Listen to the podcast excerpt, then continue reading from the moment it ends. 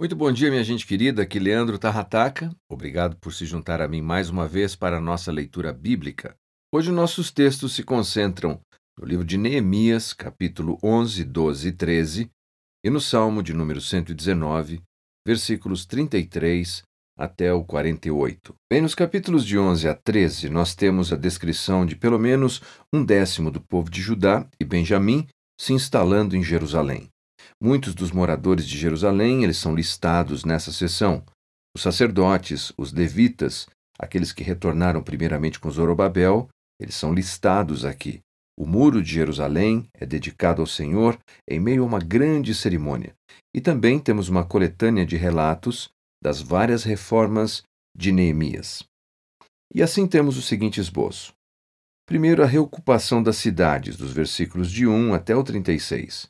Então, aqueles que vivem em Jerusalém, muitos eles se mudam para Jerusalém a fim de povoar a cidade junto com os seus líderes. Depois nós temos aqueles que vêm e vivem em Judá e em Benjamim. São várias cidades nas quais o povo de Judá e Benjamim moram. Depois temos a descrição do retorno dos sacerdotes e levitas.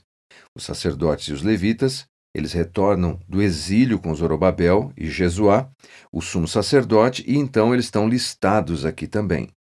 E temos essa beleza de descrição do regozijo do povo diante do muro recém-concluído, a dedicação, a música, a celebração. É um momento glorioso. Nós temos a descrição da música, todos os músicos, levitas da terra, eles se reúnem próximos ao muro de Jerusalém. Temos a descrição de uma marcha. Neemias ele divide os músicos e os outros líderes em dois grandes corais, e eles devem marchar no muro em direções opostas, louvando a Deus. E temos os ministros. Neemias seleciona certos homens para que eles fiquem encarregados das câmaras do tesouro.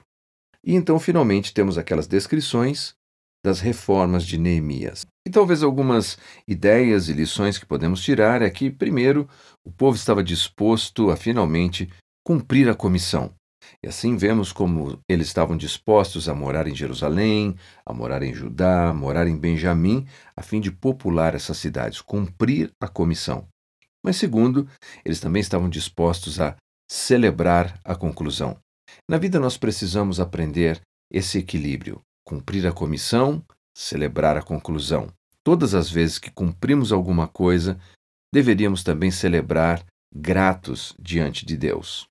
Bem, o Salmo 119, dos versículos 33 ao 48, encaixam como uma luva em nossa meditação nessa manhã, porque quando consideramos a primeira parte, do versículo 33 até o versículo de número 40, nós temos uma descrição do desejo do salmista que, poeticamente, em acróstico, utilizando as letras do alfabeto hebraico, ele fala do seu desejo de obedecer à lei de Deus, de cumprir a lei de Deus de todo o coração. E na segunda parte, dos versículos 41 até o versículo 48, um pouquinho mais adiante, mas vamos ficar até o 48, que é o escopo da nossa leitura, ele fala das alegrias em obedecer à palavra de Deus. De um lado, nós temos cumprir a comissão, e do outro, celebrar a conclusão. Bom, e assim terminamos a nossa meditação de hoje. Vamos terminar orando, celebrando e agradecendo a Deus.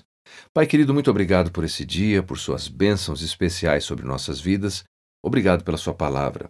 Obrigado porque o Senhor nos comissiona a cumprirmos tarefas, a vivermos para te servir, a enfrentarmos desafios. E, Pai, nós sabemos que o Senhor nos capacita. Assim, Senhor, hoje nós queremos te agradecer por tudo aquilo que o Senhor, por sua bondade, nos capacita a cumprir, até mesmo pela leitura e meditação que tivemos hoje. Em nome de Jesus. Amém. Mais uma vez, muito obrigado. Forte abraço. Até o nosso próximo encontro.